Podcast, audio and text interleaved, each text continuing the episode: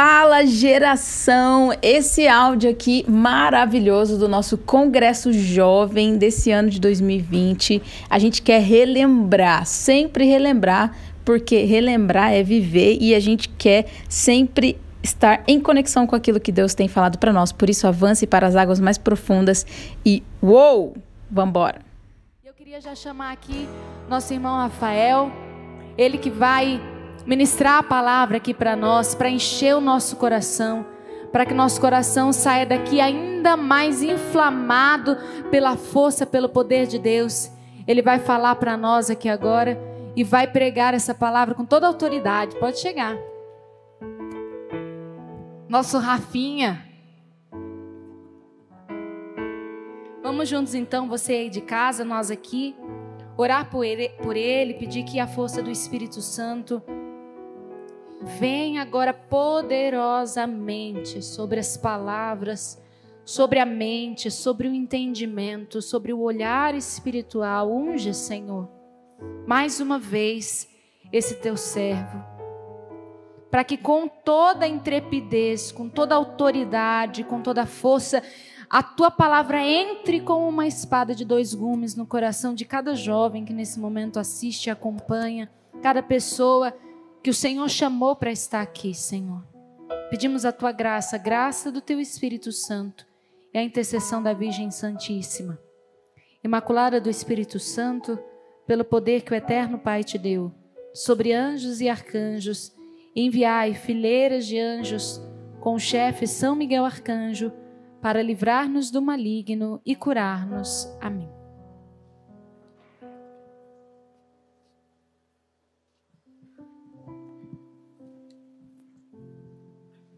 Bom dia, seus lindos que estão acompanhando aí a gente. Muita alegria que eu estou aqui. Não sou jovem, mas eu tenho uma alma jovem, então não tem problema. Até quem tem 70 anos que está assistindo a gente aí pode experimentar essa unção é, juvenil aqui que o Senhor deseja derramar no coração de cada um de nós. Então, quero convidar você nessa manhã a entrar nesse processo de ir profundamente de mergulhar, de avançar para águas profundas, de não ter medo do mar que muitas vezes se torna para nós a nossa morte, mas quando nós nos aprofundamos, nós encontramos com Ele, que espera, que vai além, vai além da superfície, vai além das margens. Ele deseja encontrar cada um de nós. Então, eu quero que poder, quero pedir para o pessoal cantar uma música do acorde que eu gosto muito porque eu sinto que essa canção pode inspirar também essa pregação e sintetizar ela ao mesmo tempo. Então feche os teus olhos e olha para dentro de você. Olha para a noite escura da tua vida, do cansaço, do desânimo desse tempo. Olha para o barco da tua existência, olha para a mesa da tua casa ele desejou vir fazer morada na tua vida, na minha vida. Ele veio se assentar com pecadores e com prostitutas. Ele veio chamar aqueles que estavam perdidos. Desde quando ele chegou aqui, a ovelha perdida da casa de Israel, que era eu e que era você, foi encontrada. Deus, nós te pedimos nessa manhã, envia nas nossas casas os teus serafins e os teus querubins, e que o anjo que voou até Isaías e colocou na sua boca aquela brasa de fogo, possa colocar a Deus nesse momento fogo no nosso coração, ardeu o nosso coração de amor por Ti, Senhor.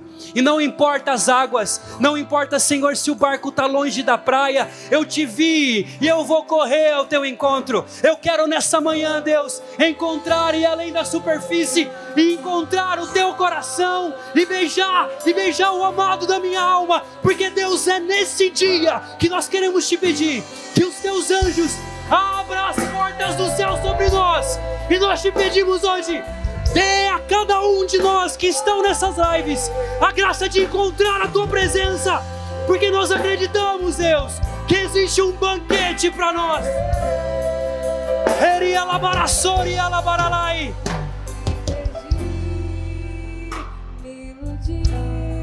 Vai dizendo isso para Deus. Me distrair para longe do teu amor.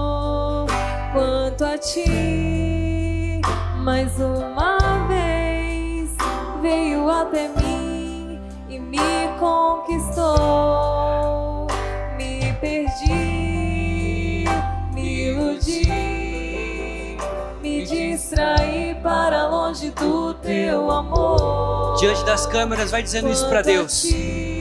Mais uma vez. Mais uma vez veio até mim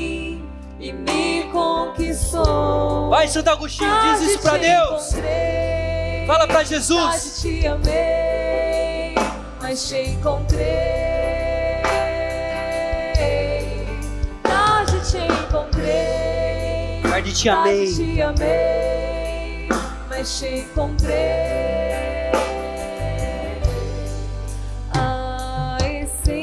que faltava em mim. Diz isso pra ele. Encontrei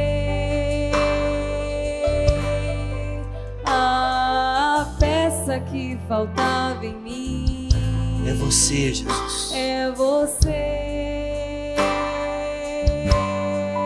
A essência que faltava em mim. Encontrei.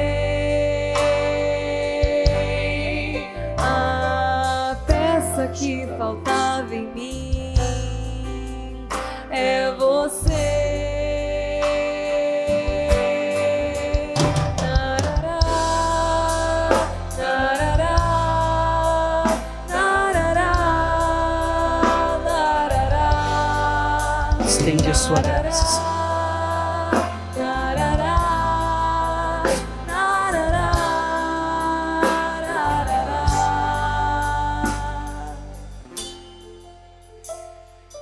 Depois disso, Jesus manifestou-se novamente aos seus discípulos às margens do mar de Tiberíades. E ele se manifestou assim. Estavam juntos Simão Pedro e Tomé, chamado Dídimo, Natanael, que era de Caná da Galileia, os filhos de Zebedeu e dois de seus discípulos. Simão Pedro disse-lhes: Vou pescar. Eles disseram: Vamos nós também contigo. Saíram e subiram ao barco e naquela noite nada apanharam. Já amanhecera, Jesus estava de pé na praia, mas os discípulos não sabiam que eram Jesus. Então Jesus disse: Jovens, acaso tendes algum peixe? E eles responderam: Não. Então ele disse: Lançai a rede à direita do barco e achareis. Lançaram então e já não tinham força para puxá-la, por causa da quantidade de peixes. Aquele discípulo que Jesus amava disse então a Pedro: É o Senhor. Simão Pedro, ouvindo dizer que era o Senhor, vestiu a roupa, porque estava nu, e atirou-se ao mar. Os outros discípulos que não estavam longe da terra, mas cerca de duzentos côvados, vieram com o um barco arrastando a rede com os peixes. Quando saltaram em terra, viram brasas acesas tendo por cima peixe e pão. Jesus lhes disse: Trazei alguns peixes que apanhastes. Simão Pedro subiu então ao barco e arrastou para a terra a rede cheia de 153 peixes grandes. E apesar de serem tantos, a rede não se rompeu. Disse-lhes então Jesus: Vinde comer. Nenhum dos discípulos então ousava perguntar-lhe se era Jesus porque sabiam que era o Senhor. Jesus aproximou-se, tomou o pão e distribuiu entre eles e fez o mesmo com o peixe. E foi a terceira vez que Jesus se manifestou aos seus discípulos, depois de ressuscitado dos mortos. Depois de comerem, Jesus disse a Simão Pedro: Simão, filho de João, tu me amas mais do que estes? E ele respondeu: Sim, Senhor, tu sabes que eu te amo. E Jesus disse: Então apacenta os meus cordeiros. Na segunda vez, então, Jesus disse: Simão, filho de João, tu me amas? E ele disse: Sim, Senhor, tu sabes que eu te amo. E Jesus disse: Então apacenta as minhas ovelhas. Pela terceira vez, então, Jesus disse: Simão, filho de João, tu me amas? Então ele entristeceu-se na sua alma, porque pela terceira vez lhe perguntara: Tu me amas? E ele então disse: Senhor, tu sabes tudo, tu sabes que eu te amo. Então Jesus disse: Apacenta as minhas ovelhas. E disse então a Simão: Em verdade, em verdade eu te digo, quando eras jovem, tu cingias e andava por onde querias. Mas quando fores velho, estenderás as mãos e outro te cingirá e te conduzirá aonde não queres. Palavra da nossa salvação. Glória a vós, Senhor. Essa é a conclusão do Evangelho de São João. E nós temos falado nesse congresso, desde a primeira pregação, do chamado daqueles que são improváveis. Foi a pregação da Clara. Mas, em Lucas capítulo 5, que foi a pregação da Rafaela ontem, ela nos conta de Jesus que chama os seus discípulos para avançar para águas mais profundas, para ir para a profundidade. Depois, nós tivemos a realidade de Pedro, que foi convidado a caminhar sobre as águas, mas no meio do percurso ele afunda e clama pelo Senhor. Depois, Jesus que chama Tomé e vai sentar com ele e com as prostitutas e com os pecadores da cidade para poder comer. E hoje, agora nessa pregação, nós temos a terceira manifestação de Jesus aos discípulos. Os discípulos aqui, eles voltam para a vida de outrora. Porque quando caminhavam com o mestre, tinha muitas multidões que acompanhavam Jesus. E essas multidões davam ofertas espontâneas, não por acaso então Judas ele era aquele que era responsável da bolsa comum. Então, estar perto de Jesus também é ter a providência sempre perto. Mas agora, depois que nosso Senhor morreu, ressuscitou e ainda não entenderam completamente o sentido dessa ressurreição, Pedro, em um momento talvez de tristeza, talvez de desaforo, não se sabe o certo o que Pedro estava vivendo naquele momento, ele diz: Eu vou pescar. E Pedro parece que esqueceu do dia que Jesus encontrou com ele no mesmo lugar, nas margens do lago de Genezaré, ali do mar da Galileia. E o entra no seu barco, deixando a multidão olhando para ele, olhando para a sua vida e diz: Meu filho, eu quero entrar na tua vida, cara. Saia da margem. Você esteve na profundidade, você esteve em águas profundas sem a minha presença.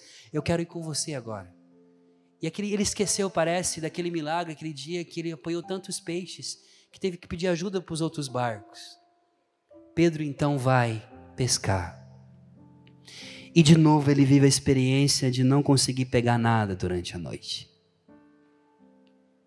E João contando para nós essa história, João contando para nós que Jesus ele aparece na margem. E aqui muda totalmente a perspectiva. Se Jesus, no meio do mar da multidão, em Lucas capítulo 5, olha para a margem e vê os barcos parados, agora são os discípulos que estão no, no, no, na profundidade que olham para a margem e vê Jesus. Porque existe uma realidade em tudo isso aqui. Quando Jesus disse: Vinde, e eu vos farei pescadores de homens. Estava ensinando a eles que para pescar homens, você precisa de estar no lugar dos improváveis. E na margem você não pega peixe. Por isso você tem que ir para o profundo. Mas estando no profundo, você consegue alcançar aqueles que estão para fora, para aqueles que estão nas redes, para aqueles que foram roubados da profundidade. Ser pescador de homens, pescar ao modo de Jesus, é ir na profundidade e buscar os peixes, sim. Mas também é da profundidade saber olhar para as periferias da vida, como diz Papa Francisco, para fora dos muros e olhar, como eu tenho sempre dito, que o sol também brilha lá fora. Que o sol não ilumina só para dentro dos meus muros, mas ilumina lá fora. E depois nós vemos Jesus que passando ainda olha e percebe aqueles pecadores. E olhando para casa, vê Então, esse homem chamado Mateus, que tem o nome de Levi, que tem um chamado aí, cara, de poder chamar Jesus para comer na sua casa. Veja, o Evangelho de João, Jesus começa seu primeiro milagre no capítulo 2, sentado numa mesa, em Caná da Galileia, num casamento. Depois Jesus, antes de subir aos céus, de viver sua glória, de morrer, ele se assenta com os seus discípulos também numa mesa no cenáculo e oferece o seu corpo e o seu sangue em um banquete para os seus discípulos. E aqui em João 21, no último capítulo, eles estão pescando e eles olham na margem e veem Jesus de pé. E Jesus de pé já tinha preparado para eles um banquete.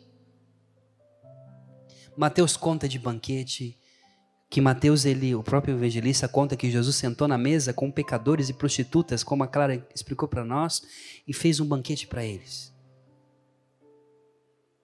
Agora, os discípulos que foram pescar estavam sem peixes, voltam com peixe, mas Jesus já tem peixe pronto para eles. E aí eu quero te falar de Pedro, cara. Se na pregação do Magno ele explicou para nós que Pedro ele pediu para Jesus e Jesus disse para ele, ele falou assim: "É você, diga para mim ir". E Jesus fala: "Vem". E ele sai, e ele afunda e Jesus o salva. Quando ele ouve falar que é Jesus que está de pé na praia, Pedro que estava nu, estava com roupas inapropriadas para poder encontrar com o mestre, se veste e pula na água vestido e não se importa de afundar. E Pedro sai nadando feliz, porque viu o Senhor, encontrou de novo com o seu amado, e quando se encontra com o amado, não existe mar, não existe onda, não existe profundidade, não existe nada que me impeça de encontrá-lo. É o Senhor, e ele sai correndo. Se ele pudesse, ele tinha andado sobre as águas de novo, mas aquele dia ele saiu nadando. E ele nadava, nadava, nadava, olhando para frente, cansado, já velho, mas olhando para aquele que mudou a sua existência, que mudou a sua vida, porque ele voltou para encontrar com Pedro. Já não é mais Jesus que vai até Pedro, mas agora é Pedro que caminha até Jesus? Não, que nada e que vive no mundo das águas. O mar sempre na Sagrada Escritura vai significar um mundo significa que nós não podemos, ao amar Jesus, nós não podemos tirar os nossos, o nosso corpo, a nossa vida desse mundo. Nós vivemos aqui com os pés na terra e não podemos viver uma vida, eu digo, aleluia, uma vida de alguém que vive uma existência fora dessa realidade. O Senhor quer você mergulhado no mundo.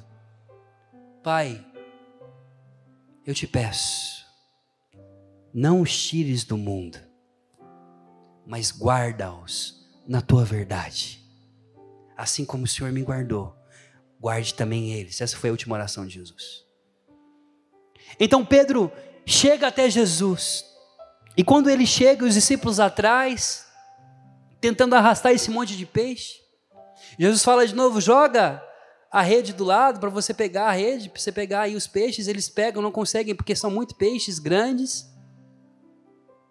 A palavra diz que quando Pedro vê Jesus, a sua alegria é tanta que Pedro sozinho sobe no barco e faz o trabalho de todos os outros arrastando sozinho a rede.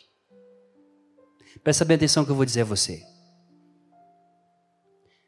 Pedro sobe no barco, aonde mais de quatro pessoas puxaram as redes, porque era muito pesado.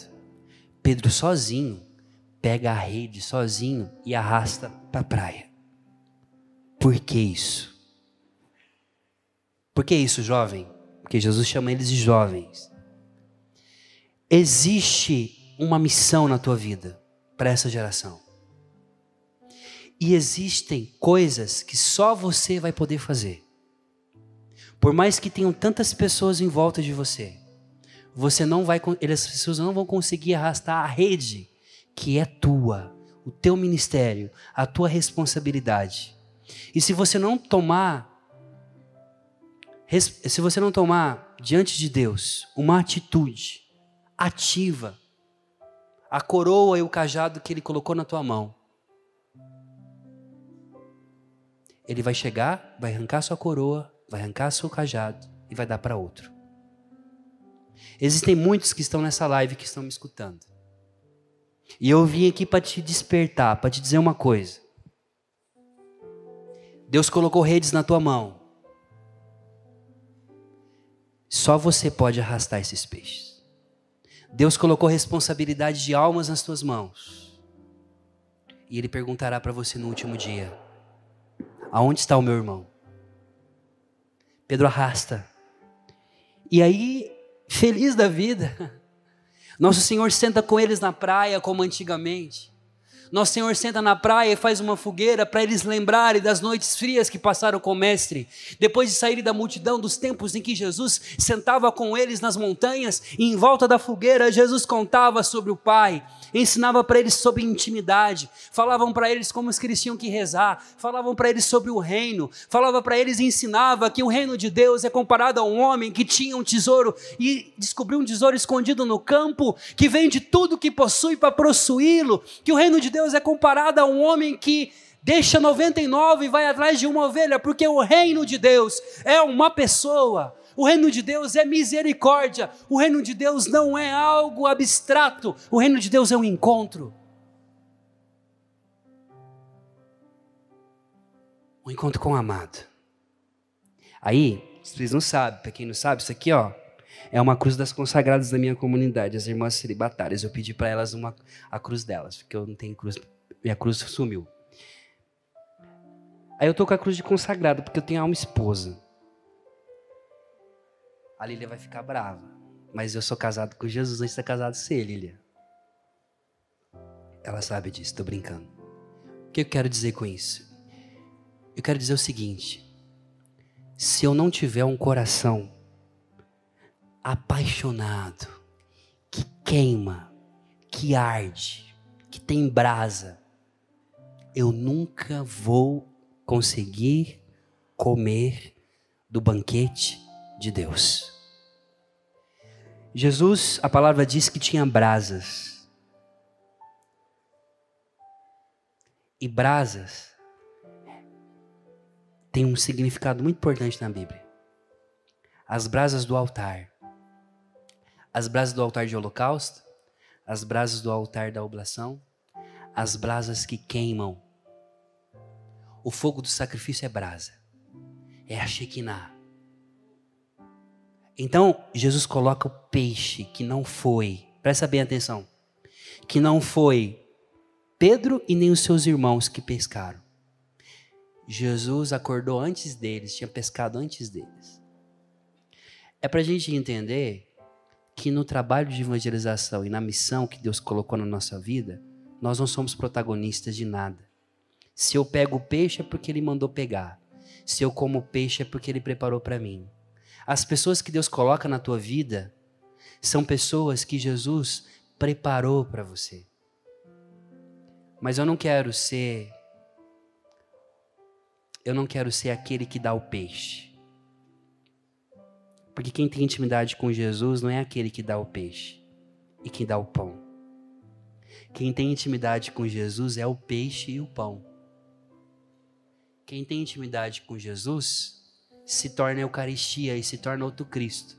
Quem tem intimidade com Jesus e quem vai além das águas, quem vai para águas profundas, se torna alimento para o outro. Por isso que Jesus diz então para os seus discípulos na multiplicação dos pães.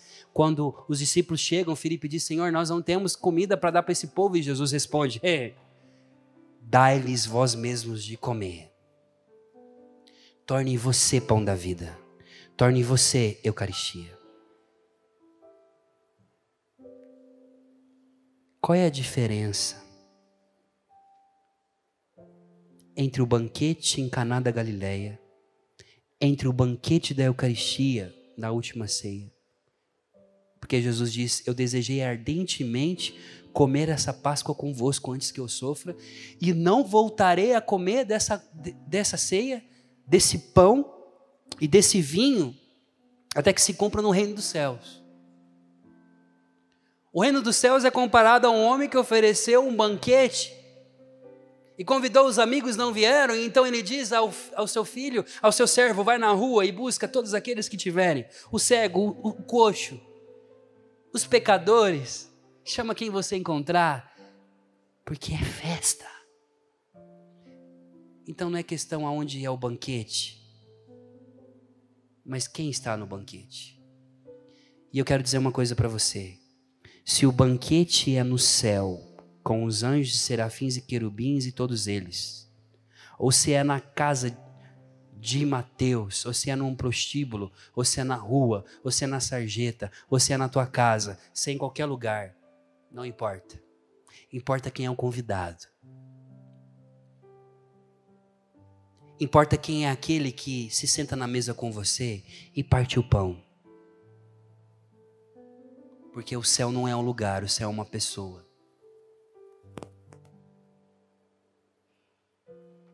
Então, Simão Pedro, feliz da vida comendo peixe. Olha aqui, Simão, olha para mim, Simão comendo.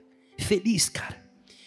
E comendo peixe feliz porque o amor, aquele que o perdoou, aquele que mudou a sua vida. E uma coisa, se você não sabe, Jesus era muito íntimo de Pedro. Sabe por quê? Porque os três anos da vida de Jesus, Jesus morou na casa de Pedro, em Carfanaum. Tanto se você for na Palestina, se, for, se você for em Jerusalém, em Carfanaum, você vai ver a, a casa de Pedro onde Jesus morava. Jesus morava num puxadinho da casa de Pedro. Por isso, quando Jesus volta da missão, ele encontra, a palavra diz que ele encontra a sogra de Pedro doente, com febre, e Jesus impõe as mãos para ela, e ela logo começa a servir Jesus. Por quê? Porque Jesus era parte da família de Pedro. Quer gente mais íntima de Jesus do que Pedro, cara? Pedro tomava café da manhã todo dia com o mestre. Pedro sabia se Jesus gostava de comer batata frita ou se Jesus gostava de comer virada paulista. Pedro conhecia os gostos do mestre. E Jesus conhecia os gostos de Pedro e sabia que Pedro gostava de comer peixe assado com pão. Então, quando Pedro volta, ele está comendo peixe. E eu imagino Pedro comendo peixe aqui, ó, feliz, e os irmãos felizes conversando, todo mundo em choque, porque ninguém tem a capacidade de perguntar se é Jesus mesmo, porque todo mundo sabe que é ele. Então estão com vergonha ali, aquele coração enchendo. Aí Jesus, Pedro comendo, Jesus fala assim: Simão, filho de João, tu me amas? E Pedro distraído, comendo, sim, Jesus, eu, eu, eu te amo, a gente é amigo, eu gosto de você, filia. Aí Jesus termina e fala: então tá bom, cuide dos meus cordeirinhos. E ele continua comendo e Jesus fala com a mão no ombro de Simão: Simão, meu irmão, tu me amas? E ele fala: Eu te amo. E pela terceira vez pergunta: Mas você tem certeza que você me ama? E quando ele está comendo peixe, Jesus pergunta: Você tem certeza que você me ama? Tu me amas, Simão? Vai além do peixe, Simão. Saia do raso, Simão. E saia do milagre e venha para mim. Você me ama? Além dos milagres, você me ama além dos sinais, você me ama até mesmo além da ressurreição, você me ama, Simão, além de tudo aquilo que eu posso fazer, você me ama por aquilo que eu sou. E Simão se entristece. Você me ama mesmo se você não pegasse esses peixes? Mesmo se eu não tivesse feito milagre na tua vida? Você me ama mesmo se eu não tivesse aparecido para você hoje, Simão? E aí ele diz: Senhor, tu sabes tudo. Tu sabes que eu te amo. E começa a chorar. A tradição antiga da igreja tem uma, um ícone, um ícone mais antigo de Pedro. Que Pedro tem uns sulcos, assim, uns buracos aqui assim. Que segundo a tradição, claramente é símbolo isso, para dizer que Pedro chorou amargamente por toda a sua vida por ter negado Jesus. E Pedro começa a chorar.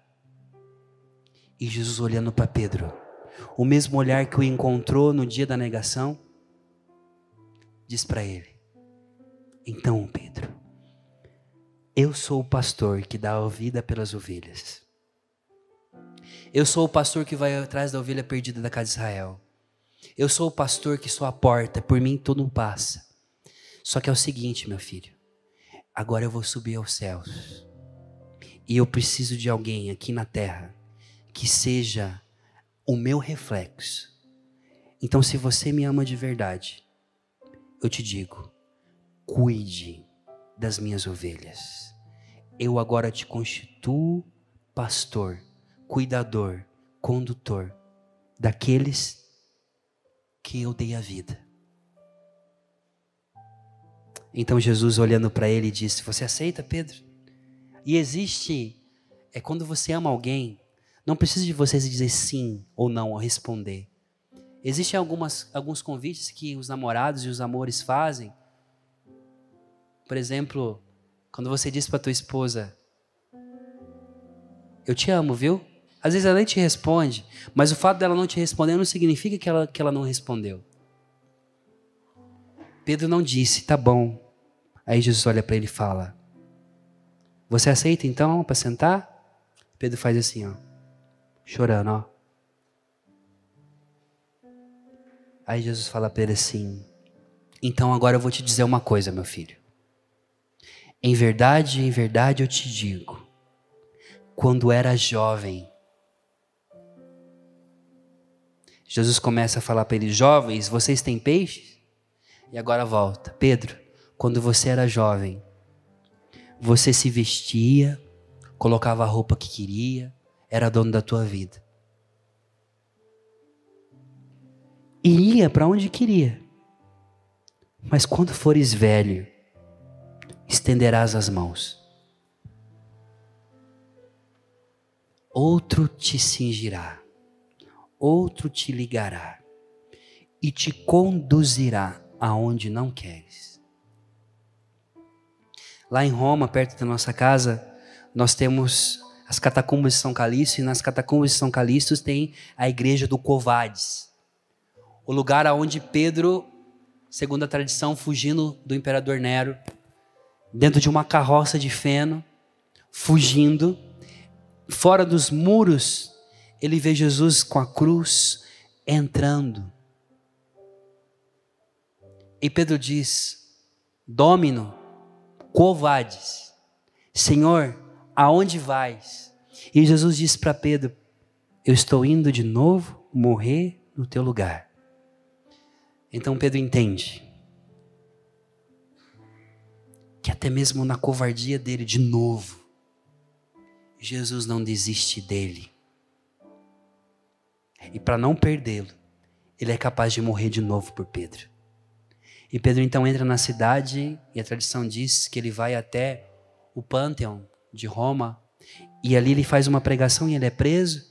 Ele é conduzido até o Cárcere Marmentino, que é uma prisão que tem perto das colinas do Vaticano, e ele é preso na mesma sala que o apóstolo Paulo. Eles se encontram naquela noite e eles celebram a Eucaristia pela última vez. Paulo sai para ser decapitado fora dos muros e Pedro é levado até a colina do Vaticano. E ali ele é crucificado de ponta cabeça. E quando ele está crucificado de ponta cabeça, porque assim ele o pediu, ele diz: Eu não mereço morrer como meu mestre morreu, por isso me virem de ponta cabeça. E Pedro morre.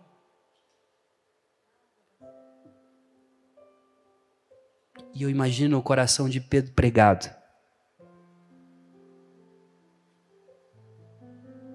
de ponta cabeça, ó. Dizendo, eu fui tudo o contrário que foi o meu mestre, por isso que fique de testemunho para gerações. Que eu não posso ser crucificado como ele foi, mas que eu fui um infiel, eu fui um duro, eu fui um covarde. Eu fui um homem que foi duro e virou a face. E aí a minha oração que me define, que é o poema de Charles Peguet, e Peguet diz, é um poeta francês, ele diz assim: Senhor, se tu precisas, se necessitas de valentes sobre o teu estandarte, tens aí Francisco, Inácio, Lourenço. Se precisa, se necessita, Senhor, de virgens, tem aí Clara, Inês, Catarina. Mas se por acaso necessitares de um covarde, de um que virou o rosto, de um que foi duro de coração, de um que foi insensível e com vergonha virou o rosto, eu sempre estarei aqui. Quando te faltarem os outros, a mim sempre terás. E Jesus procura improváveis. E Pedro, com os, os braços estendidos, com os seus olhos fechados, com dor, chorando,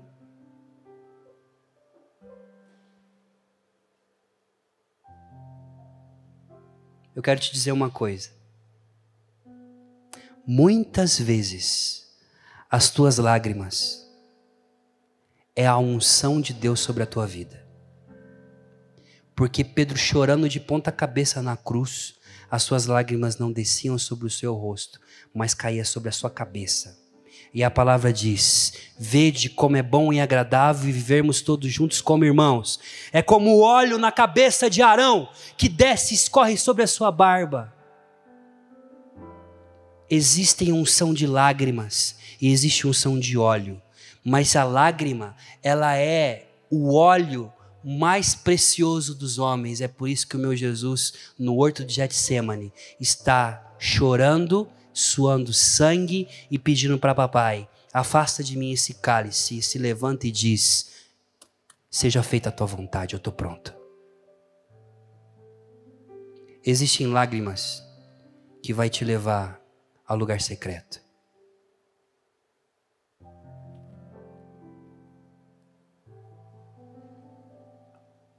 Não é sobre conteúdo não é sobre embalagem, mas sobre essência. Não é sobre aparência, não é sobre multidão. E nesse tempo a gente entendeu o quanto multidão não serve, o que serve é encontro. A gente aprendeu que o futebol não é, não é essencial na nossa vida. A gente aprendeu que as aglomerações são boas, são, mas não são essenciais.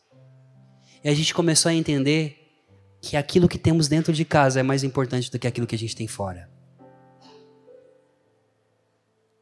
Eu quero dizer uma coisa para vocês. Hoje, nessa noite, ontem à noite, na verdade, nós recebemos a triste notícia da morte do grande Dom Henrique Soares. Um bispo, bispo de Palmares, que foi um homem que em pouco tempo, em seis anos, como bispo de Palmares e também evangelizando pela internet, esse homem arrebanhou corações. E Dom Henrique Soares, ele tinha como lema episcopal apacentar como Cristo e ser pai. E aqueles que conviveram com Dom Henrique, os meus amigos me contando, diziam que Dom Henrique tinha como também jeito de viver sendo um homem muito culto, muito inteligente, estava sempre no meio do povo. Ele ia no mercado, como fazia Dom Luciano Mendes de Almeida. Ele fazia tantas coisas. Ele estava junto com o povo. E Dom, e Dom é, Henrique, ele antes de ir para a diocese é, de Palmares, ele foi um dia assaltado, apanhou bastante, é, quiseram matar ele. E ele, todo ensanguentado, depois contava isso, dizendo é, que naquele dia ele, ele pensava por que, que ele estava apanhando tanto, por que aquela violência. Depois veio a nomeação para ele como bispo e ele entendeu que não existe relacionamento com Deus sem cruz e sem sofrimento, mas que no meio do sofrimento existem as consolações que eu posso encontrar no próprio Cristo. Vocês vão na internet agora, vocês vão ver um monte de vídeo dele falando sobre a morte, falando sobre a vida, falando sobre que a morte nada mais é do que um processo para uma vida que é uma vida eterna.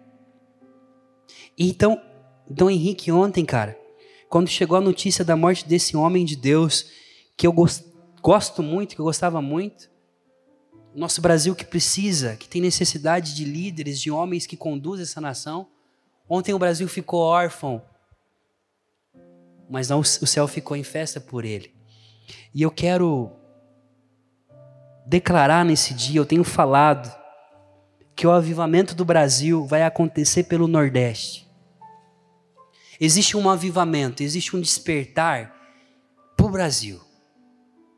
Que tem nas profecias de Dom Bosco, que dizia que o Brasil iria ter vários poços de água em lugar de terra seca.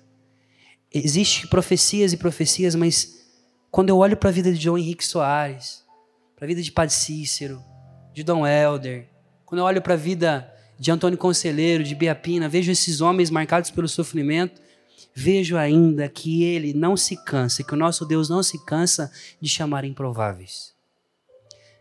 É no lugar improvável da tua vida, não no extraordinário, que o Senhor faz milagres.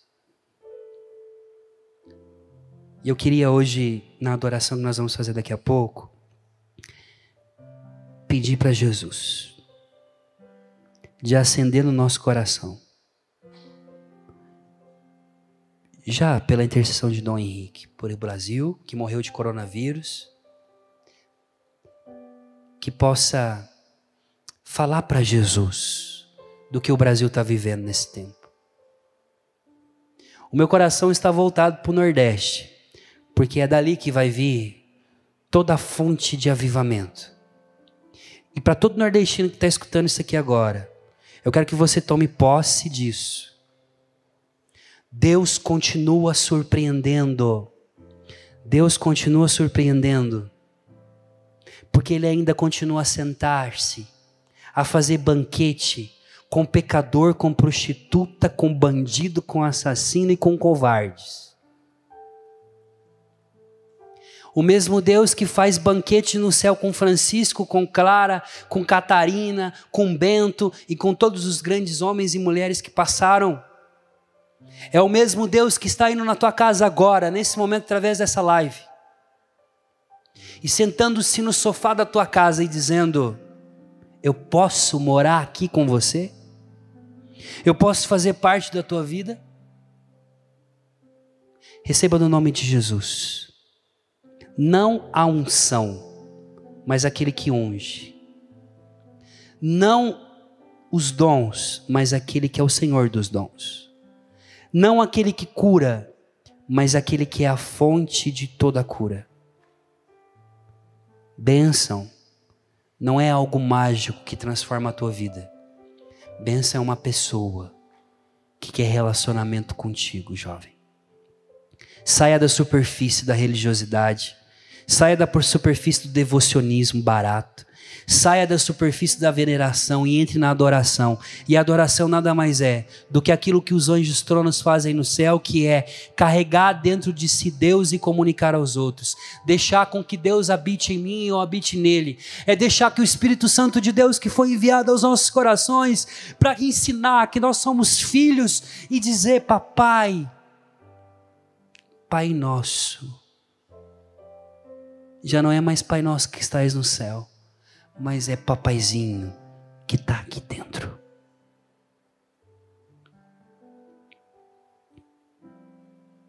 Jesus fala para Pedro: Você está pronto? Cuida dos cordeirinhos, depois cuida das ovelhas. De fato, Todos aqueles que estavam em volta daquele banquete eram cordeiros como o cordeiro pascal, porque foram imolados. Tiago foi morto pela espada com Herodes. Pedro foi morto de ponta cabeça, crucificado. Mateus, esfolado. Natanael, Bartolomeu, morta paulada por amor a Jesus. Existe uma realidade de tudo isso além da morte, além da, das águas traiçoeiras, existe um lugar aonde eu posso encontrar o meu amor. O esposo está sentado na praia da tua vida agora, se você crê. E ele preparou brasas de fogo da sua Shekinah. E ele está dizendo a você: você quer comer ou você quer ser comida, como eu sou comida e alimento para os outros? Se você é o peixe que eu pesquei do mundo, eu vou te assar agora. E te farei se tornar a Eucaristia alimento para aqueles que precisam. E eu quero queimar. Eu não sei você, mas eu vim aqui para queimar nesse retiro. Eu quero estar tá na brasa da Shekinah. Eu quero ser assado. Eu quero ser queimado. Eu quero que daqui, desse peixe, assim como o arcanjo Rafael que apareceu para Tobias e que está aqui comigo nessa pregação agora. Assim como Rafael deu um peixe para Tobias e disse: tira o fel, tira o fígado e coloque no incensário, porque o cheiro desse peixe vai expulsar Satanás, vai expulsar Asmodeu, vai expulsar e vai curar Sara, porque é no altar do fogo que sobe um perfume que não será nunca mais. A minha vida é perfume que sobe para Deus. A minha vida é um perfume de agradável odor. E aí escuta aqui, ó. Escute aqui, ó. Peixe, escute aqui, ó. O fogo vai queimando no altar que Jesus fez na praia, no lugar do meu chamado, e a fumaça vai subindo, o holocausto vai subindo, e Deus no céu fala: Que cheiro é esse que sobe até as minhas narinas? Porque esse é o significado do holocausto. Meninas, consagradas, consagrados, essa fumaça da união da, do holocausto com a oração, que sobe que o fogo transforma em fumaça e que sobe. A ideia é que o Todo-Poderoso que caminha no jardim do Éden no céu sente um cheiro e fala: Uau, tem um cheiro bom e agradável aqui, deixa eu ver. Faz assim, ó. Ah, e Deus que lá no jardim do Éden, quando criou o homem, fez assim, ó. E colocou a vida dele dentro do barro. E o barro se tornou então Emanuel, Deus conosco, isto é, Adão se torna um ser vivente. Na verdade, aqueles que estão em Deus, quando queimados no altar, como peixes, sobem até o Senhor e não fica na sua presença. A adoração, é verdade, é incenso que Deus faz assim, ó. E você entra dentro dele eu não nasci para ficar em superfície, eu não nasci para ser serafim, para queimar na presença. Eu nasci para queimar dentro de Deus. Eu nasci para viver dentro dele. E por isso Jesus está falando para Pedro: Ei, tu me amas? Sim. Não. Mais, Pedro, mais profundo. Tu me amas? Sim, Senhor, eu te amo. Não, filho, mergulha mais. Pedro, tu me amas? Eu te amo, Jesus. Não, cara, mergulha mais.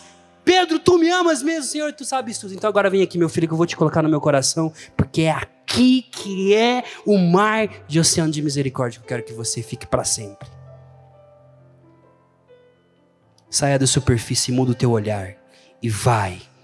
Avance para as águas mais profundas e saia do mar e entre nas águas de misericórdia que brotaram do coração de Jesus, e lá você encontrará sangue e água, encontrará misericórdia, encontrará amor, encontrará alguém que acredita em você, por mais que todos te abandonaram, ele acredita, não deixou de acreditar e diz: Eis que eu estabelecerei contigo hoje, Israel uma casa e colocarei a minha tenda sobre a tua vida, e eu serei casa tua, e tu serás a minha casa.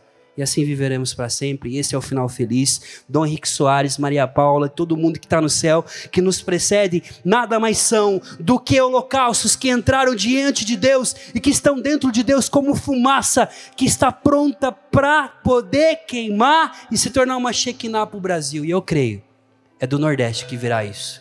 Em nome de Jesus. Receba isso e vamos rezar agora. Cante sua essência, a essência que faltava em mim. Encontrei a que faltava em mim.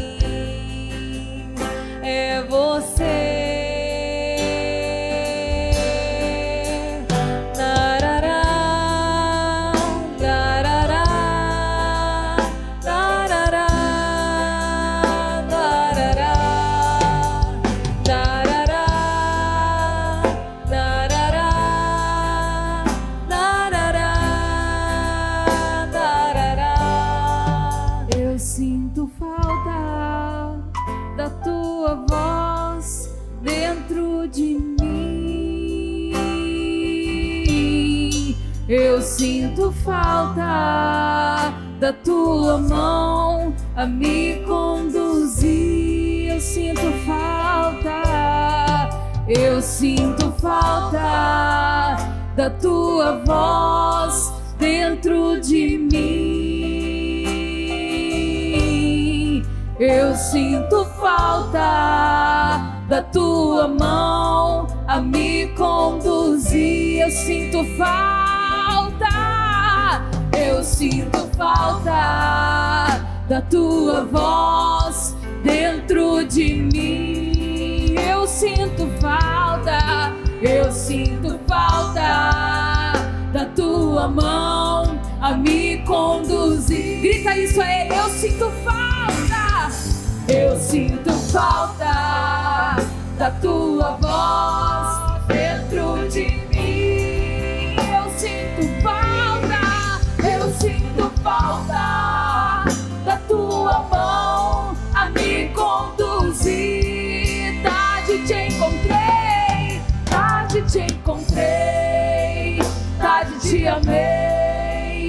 mas te encontrei. Tarde te encontrei, tarde te amei, mas te encontrei.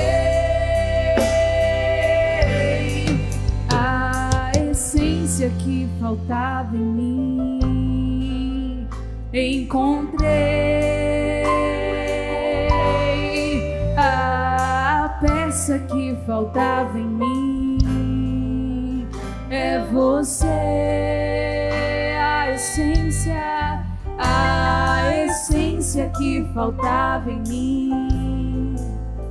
Encontrei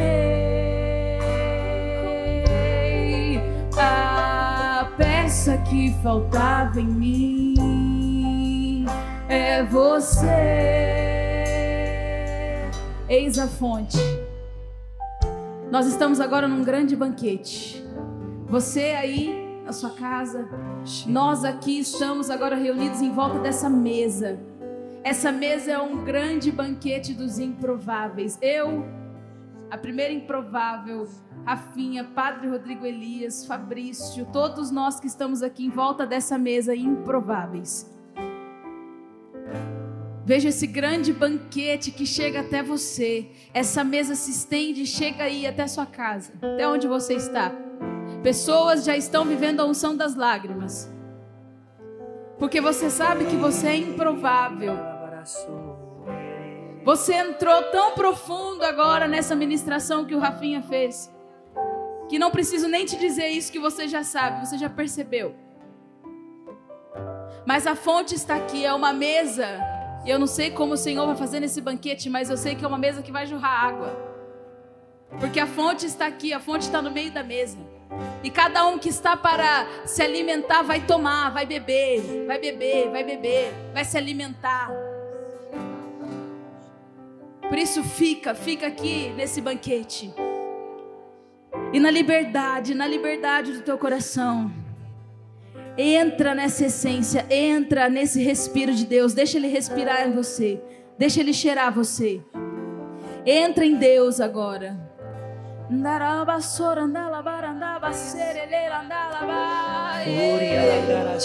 Vem, Senhor, o perfume que sobe. Olha para nós, Senhor, esse perfume. O perfume dos improváveis. O perfume dos miseráveis. O perfume dos seus eleitos. Aqueles que ninguém escolheria. Oh, na vassoura.